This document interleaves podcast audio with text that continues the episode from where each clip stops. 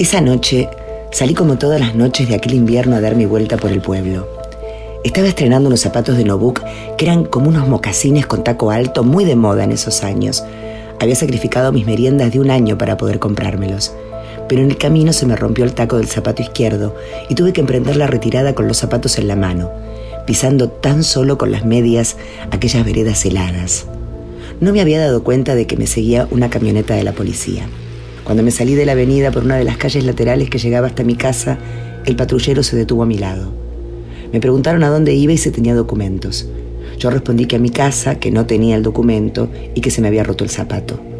Nosotros no podemos dejar que un menor ande estas horas suelto en la calle. Te vamos a tener que llevar hasta tu casa. El terror de imaginarme a mi papá en la puerta de calle mientras yo descendía del patrullero en un vestido hecho a mano con las cortinas que misteriosamente habían desaparecido de casa, les contesté que no había problemas, que ya llegaba, que mi casa quedaba a una cuadra, que muchas gracias, y abrí el portón de una casa al azar y me metí como si fuera la mía, hasta que oí desaparecer al patrullero. Cuando se fueron seguí camino a casa, pero al doblar en una esquina, el patrullero aceleró desde la nada y volvió a arrimar su potencia a mi cuerpo travesti. Dentro iban dos policías y un civil. Vos sos el hijo de Sosa. Subí, te vamos a llevar a la comisaría. ¿Tu papá no sabe que andás así vestido? Respondí que no. Bueno, le vamos a tener que decir, no podés andar así, es una contravención. Yo comencé a llorar. No lloré si subí, no lloré que no pasa nada, dijo el que manejaba y en vez de enfilar para la comisaría, enfiló directamente al río.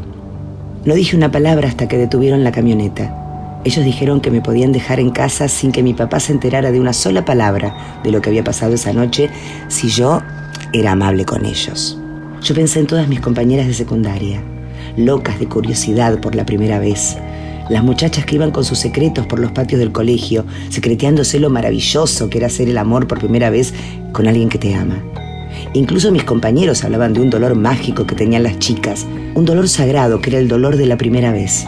Y ahí estaba yo, en medio de la noche, adentro de un patrullero, a punto de saber qué clase de dolor sagrado significaba perder la virginidad.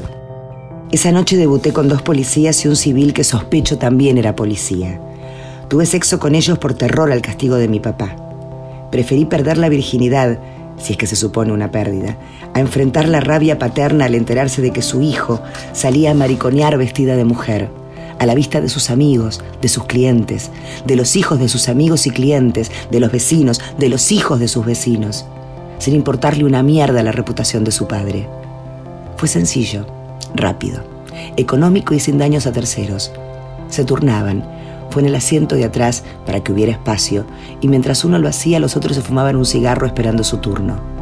Cuando terminaron me llevaron tal como habían prometido hasta la esquina de casa y me bajaron con la orden escueta y sencilla de que nunca jamás hablara sobre esa noche. Esa semana en el colegio me moví como un ánima que ha perdido su lazo con el más acá. Casi no podía caminar, en parte por el dolor, los músculos desgarrados y en parte por el peso del secreto y de la culpa la sensación de traición irreversible a mí misma.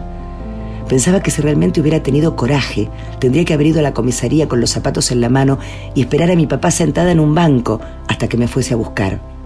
Dar la cara por todo lo que me pasaba por dentro. Sin embargo, cedí a la manipulación. Estuve ahí, participé de eso. Era mi decisión y tenía derecho a tomarla. No podía culparme por eso, pero lo hacía. Elegía ser la culpable de mi propio dolor, de esa sangre que me salía del culo cada vez que iba al baño, por haber sido penetrada por primera vez por tres hombres consecutivos. Desde ese día mi cuerpo cobró un valor distinto. Dejó de ser importante el cuerpo. Una catedral de nada. Camila Sosa Villada, Las Malas, en libros de cuarentena.